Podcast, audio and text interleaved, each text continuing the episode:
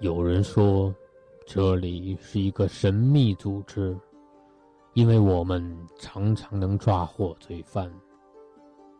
有人说，这里是一个犯罪集团，因为这里常常发生疑案。嗯嗯嗯嗯，真相只有一个。这里是名侦探的摇篮，这里是凶手的终点站，因为这里是侦探学园。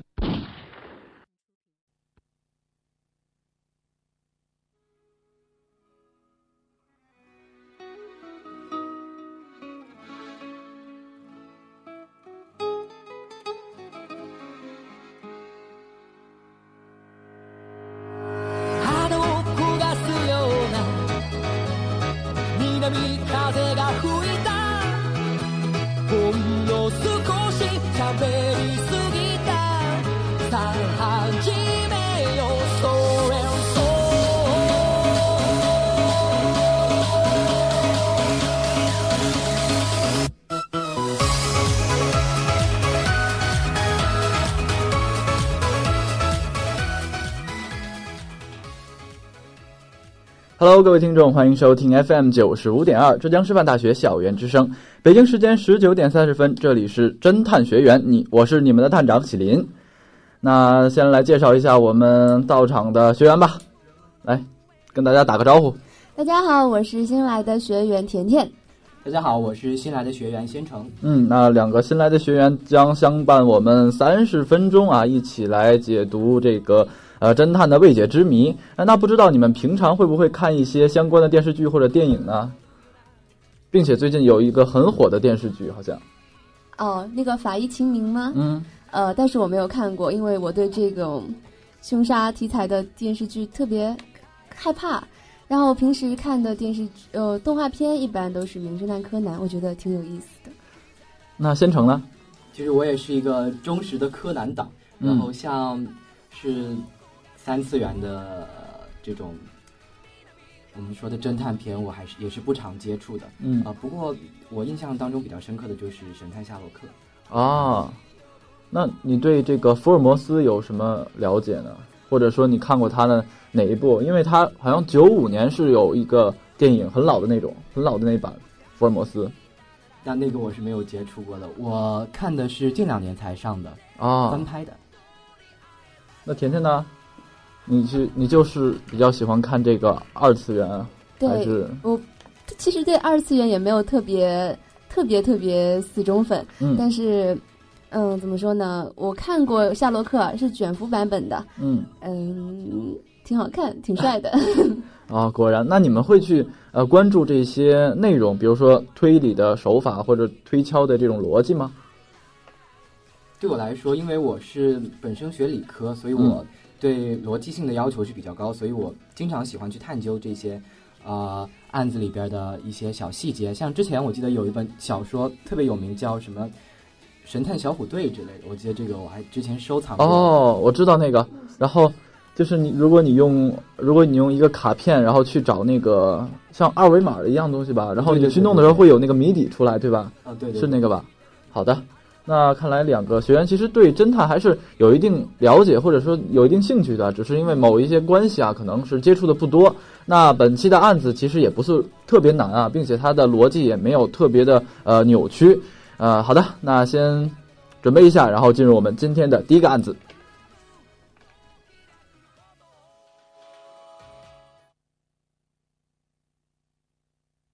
丢失的两百块钱。一天，徐畅找陈作，说自己在寝室里丢了两百块钱，希望陈作可以找到偷钱的人。徐畅说：“今天中午两点钟，我一个人在寝室里等一个朋友，他要来我宿舍里取两百块钱。我躺在床上看《三国演义》，正看到诸葛亮七出祁山伐魏，蓝风就回来了。没多久，我的老乡打电话约我出去。出去前，我把两百块钱夹在了正在看的书中。半个小时后，我回来。”看见佳敏正在看我的《三国演义》，我把书抢过来，发现夹在书里的两百块钱不见了。我问他有没有看到我的两百块钱，他说没有。我刚想和他争辩上几句，这时上课铃响了，我也就没有再跟他吵下去了。陈作去了徐畅的寝室，发现徐畅的床上除了《三国演义》上下两本，还有一套《红楼梦》《失乐园》《史记》《老人与海》。后来他就询问了寝室里其他的人。蓝峰是从乡下来的，家里比较穷，但是他对文学十分热爱，所以读过很多书。他说，在徐畅出去不久之后，宇超回来了，我当时又有急事，就马上离开了。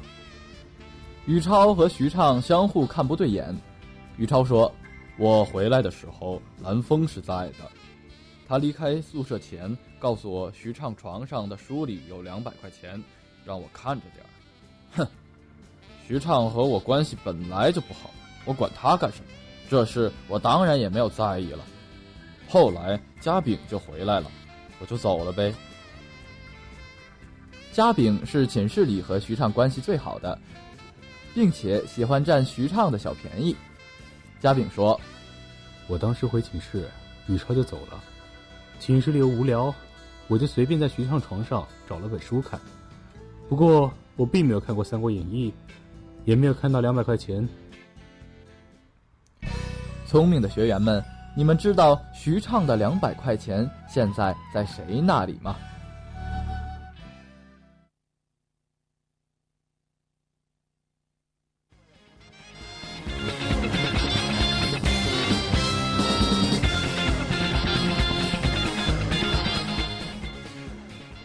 好的，那听完了第一个案子啊，第一个案子好像跟咱们大学生比较呃相关是吧？就是你们在寝室丢过东西吗？呃，我是没有丢过东西的，啊东西都看得很好。哎，我也没有，我感觉我们室友都是挺好的人，啊根本就不会。那如果说你们就是比如说丢了东西的话，你们会呃就是妄为的去就是认为他们是室友偷的吗？或者是呃去呃，对于我来说，首先我不会怀疑室友，因为毕竟都是在一个寝室就一个屋檐下生活的人，大家也没有必要呃就是呃做偷鸡摸狗的事情。如果有困难的话，大家可以明着说。所以我嗯首先就会怀疑是外人。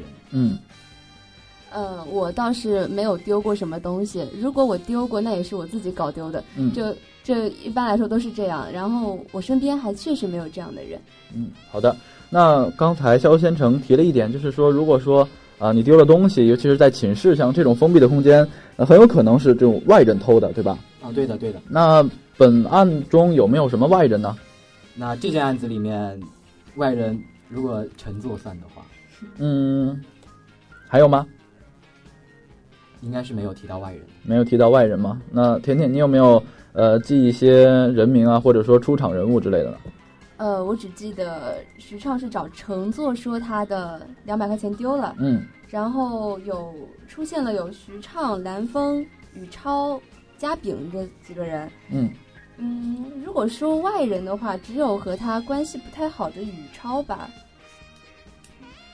关系不太不太好的宇超是吧？那嗯其实他也是一个至少是同学，对，也是室友。嗯对，那看来啊，本案是没有什么外人，就是相对于呃刚才先生说的，就是脱离于这个人际关系之类的外人啊、那全是自己的一个同学。那在同学里面去找的话，呃，如果你是一个你是徐畅的话，你会先考虑谁的嫌疑最大呢？一般来说，如呃，如果真的是这样，要一定要怀疑一个人的话，嗯很有可能是，我觉得啊，嗯，很有可能是嘉炳，因为他平时爱占小便宜。当然小便宜，当然，如果说要考虑一个就是跟自己不太好的，嗯那有可能是宇超，因为关系不太好嘛。宇超。好的，那你先考虑的是这个呃人际关系啊，比如说他的一个性格啊，占占小便宜，或者说关系不好，然后他会有这个动机，是吧？嗯，那先成你会呃考虑谁是最有嫌疑的呢？其实要我来说的话，我该我考虑的，首先我考虑的也是嘉炳，嗯，因为毕竟嘉炳跟呃徐畅关系比较好，嗯这样如果是真的做了这个事情，徐畅是最后一个怀疑到他头上的，嗯而且呃嘉炳有一个喜欢占小便宜的这个这么一个呃这么一个特点，然后而且他回就是嘉炳回来的时候，宇超已经走了，呃就证明是差不多。呃，家里呃不是寝室内，基本上这个时间段就只有嘉炳一个人，嗯所以他的这个行为是不不能够就是被我们啊，所以你们其实都认为嘉炳是有嫌疑的。等一下，嗯我想改一下，修改一下。我刚刚说宇超是有嫌疑的，嗯，但是我想，如果真的是比较比较相互相互看不对眼的话，他的嗯东西，我想我也不会想去碰他。嗯哎，我想到那个说蓝峰是从乡下来的，嗯，家里是不是有点困难，然后就嗯看中了这两百块钱？当然，我相信，嗯、什么，嗯、农村来的小伙伴也是很善良的。嗯，那刚才也是说了，呃，你们先去考虑的都是他的一个性格或者说他的动机。那其实，在发现一个过程的时候，比如说你去，呃，你的东西丢了，那你是不是应该说谁出现在第一时间，或者说，呃，谁是最有可能有时间作案的，而不是说，呃，他他你，我认为你很穷，或者说你的性格，你跟我关系不好啊，或者是你占我小便宜啊，你有可能是这样。所以，呃，其实探长想告诉你们，如果说发生一个案子，先去按他的就是，呃，现场来看，好吧？那第一个出现在案发现场的人是谁呢？第一个出现在案发现场的是蓝峰。嗯蓝峰做了什么？蓝峰他喜欢看书，然后他翻了一下这个徐畅正在看的《三国演义《三国演义》。好的，嗯、然后之后呢？之后他和》。之后就是宇超回来了，然后蓝峰也告诉了宇超，啊、嗯徐畅在书中夹了两百块钱。嗯，呃，那这样吧，那你们先告诉我，呃，刚才呃先成说了啊，这个出场人的顺序，先是蓝峰来了啊，然后是宇超啊，最后是嘉炳，对吧？并且你们都认为嘉炳的嫌疑比较大，然后还有呃宇超。呃，咱们讨论完了他们的时间啊，并且说他们的出场呃人物出场顺序之后，呃，咱们去考虑一下这么多人，咱们肯定说呃不可能他们全是罪人，对吧？他们只是犯罪嫌疑人而已。那有没有什么方法，或者说用专业术语来说，有没有什么证据或者不在场证明来证明他们的清白呢？嗯，先从蓝峰来说吧。我想蓝峰可能是给自己找了一个不在场，不是，嗯，就是洗脱嫌疑的东西吧。嗯他说他对宇超说徐畅的书里有两百块钱，嗯但是我也不知道他他知不知道徐畅和宇超的关关系怎么样，嗯他为什么要对他说，嗯宇超徐畅的书里有两百块钱的这一点很奇怪，嗯我觉得。嗯那先生，呃，其实我觉得，就是无论是不是蓝峰偷这两百块钱，嗯我觉得跟宇超交代一下，徐畅书里有两百块钱，我觉得应该是人之常情，嗯就是告诉别人这个书里啊、有这么一个东西，然后让别人注意一下。但是为什么蓝峰会发现书里有两百块钱，这才是那个比较关键的问题。哦，那你们都在想蓝峰为什么会知道有两百块钱，对吧？嗯呃，或者说，呃，就是他跟宇超交代的这个事情，违不违反他的逻辑？那比如说你发现了有一个东西在这里啊、是别人的，然后需要让你来保管，如果你要走了之后，你会不会让别人去保管呢？如如果是比较重要的东西，我走了之后，我会把它交给我信任的人。我会把它就是交给人保管，对吧？所以其实这个是很符合逻辑的，对吗？呃，其实这个案子啊，它并不是一个呃说像这个杀人啊推敲他的杀人手法，它更像一个逻辑思维题啊、并且它还有一点点的心理推测。就是如果说呃一个人想让你去看管这个东西的时候，其实他对于这个东西是很上心的，或者说呃他是没有他是按着呃人类正常的逻辑来的，对吧？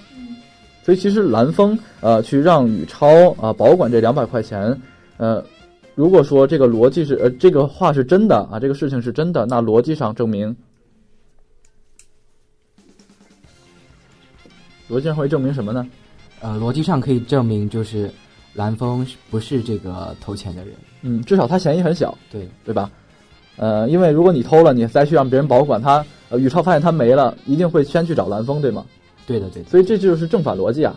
呃，好的，那咱们去下一个，另一个人是宇超啊。那宇超说了什么呢？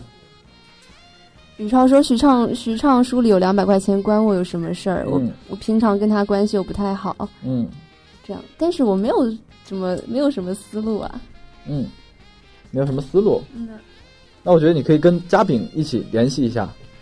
嘉炳是嘉炳的说法是，嘉炳他回来的时候，于超已经走了，嗯，然后嘉炳也没有看到书里面有两百块钱。虽然嘉炳是翻了《三国演义》这本书的，嗯，那作为一个呃探长啊，并且你们是一个呃，就是在处理案子的过程中，你们发现这个证物被人动了，或者说这个案发现场被人动过了，那那些动过的人是不是他的嫌疑最大？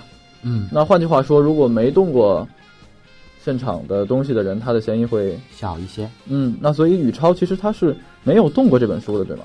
嗯，对我，我觉得他应该是没有动过这本书的。嗯那他，我在即使至少在我看来，他是被排除嫌疑了的。嗯，好的，那咱们还剩下呃你们推理出来的最后一个人，那就是嘉炳。嘉明有什么呃不在场证明，或者说有没有什么逻辑上的漏洞，或者是逻辑上他做不成一个小偷呢？或者做着上一个小偷？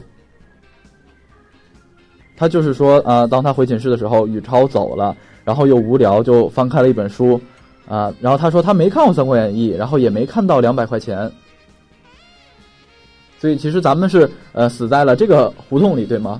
嗯，那呃，不知道你们有没有看过《三国演义》，或者说你们有没有认真听前面的一个嗯细节？是说《三国演义》分为上下册这两、这两、这这个细节吗？嗯，是的。那分为上下册的话，呃，徐畅他看的是哪一册呢？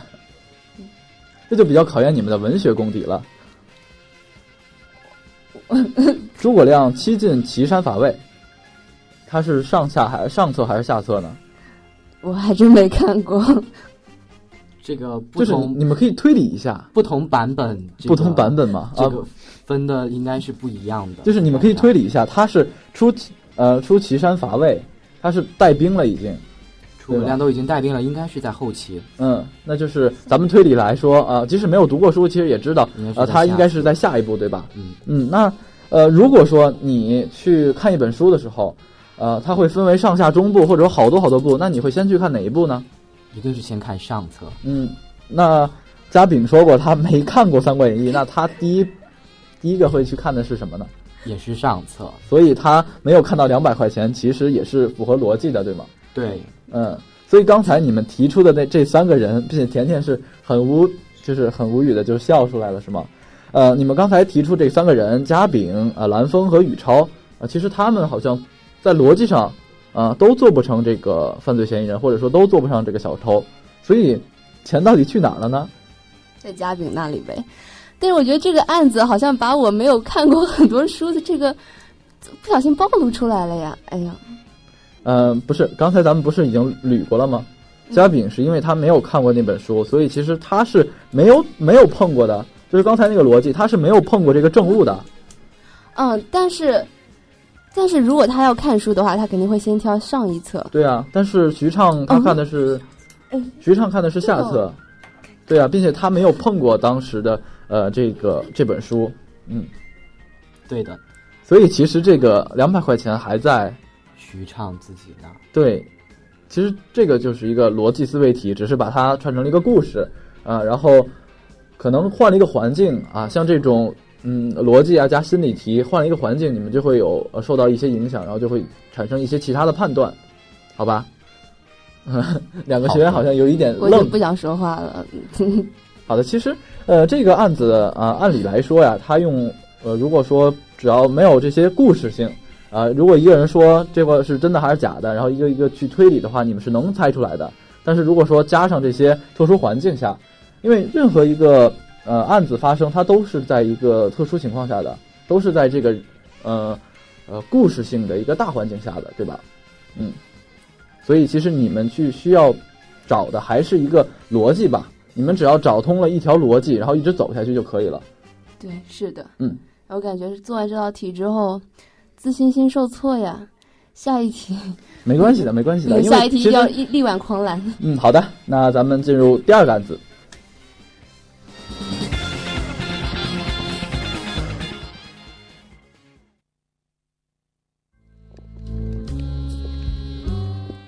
二，雨中的凶杀案。静瑶被发现死在某个街头，据调查，她是在下午六点二十被杀害的，当时正下着大雨。当晚七点三十，警方找到以下三个嫌疑人：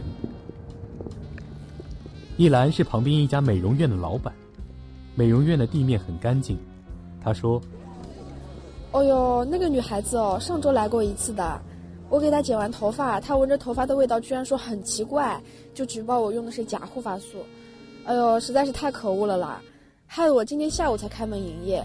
嗯，下午六点多的时候有客人来，剪完大概是六点半的呢。之后我就坐在沙发上休息了。银辉是一个出了名的恶棍，也是个屠夫。最近他刚好赌博欠了很多钱。他说：“六点左右，我在和一群老朋友打麻将呢。静瑶的男朋友我认识，总是不交保护费，别让我看见他们俩。”陈鼎是死者的前男友，因为嫌他穷，静瑶就甩了他，他一直无法释怀。他现在是一个工地工人，调查他的时候正在工地敲铁钉。他穿着一件干净的白色长袖。我什么也不知道，当时我在工地，离案发现场隔着好几千米呢。据调查，死者的死因是心脏被一个小型利器所伤致死。在死者的身边有一把砍骨刀，正是屠夫银辉的，刀刃没有血迹，刀柄被压在死者身下，刀柄上留有屠夫银辉的指纹，旁边还有死者的钱包和相机，在死者的衣服上发现了几根很柔顺的头发。警长想了想，就下令抓走了凶手。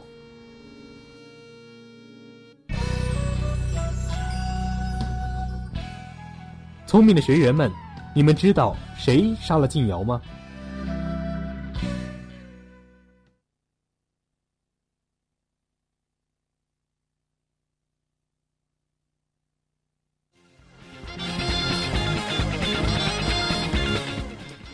好的，那第二个案子听完了啊，呃，刚才甜甜是十分受挫，那你来说说，你有什么想法，或者说，呃，你找到了一些，呃，线索吗？呃，我想首先我把银辉就排除了嫌疑。他说他是没钱，然后经常打麻将嘛。嗯。然后他前男友是静瑶，诶，谁？反正是静瑶的男朋友是欠她钱的，嗯。所以她应该是缺钱。然后在静瑶的尸体旁边有钱包，还有相机。嗯。这就说明了，如果是真的为钱而来，那肯定要把这些东西卷走。嗯。但是并没有。所以我想，银辉应该是没有那个，不是他，他凶手不是他。嗯，而且他旁边还有什么小型利器？哦，不，也不是小型利器，是有一个屠夫用的什么凶器。嗯，我想那个应该也不是凶器，那个可能是要嫁祸给银辉的这么一个东西。啊，那刚才做完了第一个案子，虽然有一个呃很明确的一个想法啊，或者是一个目的，但是呃作为一个。呃，学员来说啊，其实你还是需要把一个案子从头到尾逻辑非常清晰，或者说把所有的死因呀，呃，包括七要素都要列出来，能懂吗？就是时间、地点、人物，然后死因、动机，包括不在场证明等等等等，要列出来。好的。嗯，那先成，你有没有什么呃线索，给我们稍微梳理一下？至于线索的话，首先在我看来，嗯，呃。有不在场证明的是易兰和银辉。易兰是美容院老板，六点钟有人来，然后做这个工作干到六点半。然后银辉是六点钟开始打麻将，也没有说结束是几点。啊，然后，但是这个在这个案发现场发现的呃一些证据，包括有这个银灰的砍骨刀，嗯，还有这个一根柔顺的头发，嗯。啊这个这两个证据分别指向两个不同的嫌疑人，那这个就比较难了。嗯，但是呃，在这个案子里边，故意非常有倾向的指向的就是陈鼎。在我看来，因为陈鼎是一个建筑工人，然后下午六点钟被传唤的时候，他依然是干了一天的活之后，他依然是一件干干净白色长袖，嗯，而且也显得特别的慌。这是从正常的逻辑上分析得到的一个比较可能的结果。好的。那你们，呃，先成的想法是陈鼎是一个嫌疑比较大的人，啊，那天天你你觉得谁？我觉得凶手应该也是陈鼎，嗯，就是他在，嗯，就是他干了一天活，就是不太可能有，不可能有干净白色的长袖，他也没有必要去换一件干净白色的长袖，然后去钉钉子吧，嗯，这很奇怪啊，就很奇怪是吧？嗯。呃，那你们都把这个指向性指了陈鼎，那我想问其他人，比如说像呃韩英辉啊，英辉他你刚才说了他是呃因为什么，所以你就把他的嫌疑排除了？因为有钱包、有相机散落在他的尸体旁边。嗯如果是银辉要杀人的话，他一般就是向他要钱、要还钱什么的，嗯那肯定会卷了钱就逃跑。但是这些东西都留在身边，所以应该不是他。啊，然后呃，你们认为一兰没有这个犯罪证明，或者说他没有犯罪嫌疑是为什么？其实，在我看来，一兰的嫌疑是继陈鼎之后比较大的一个人，嗯因为呃，在我的设想当中，呃，易兰也是有作案动机的这么一个人，因为他是被举报有假护发素的，嗯而且他的这个啊，他的这个美容院啊，是就是警官去的时候，地板是非常干净的，因为嗯按照常理来说，美容院这个营业了，不要说一天，至少只要是营业了半个小时，地上肯定会有头发。嗯啊，这个他地上是比较干净，当然也有可能是他比较爱干净。嗯但是在这个呃案发现场也发现了这么一根柔顺的头发，所以有可能我怀疑是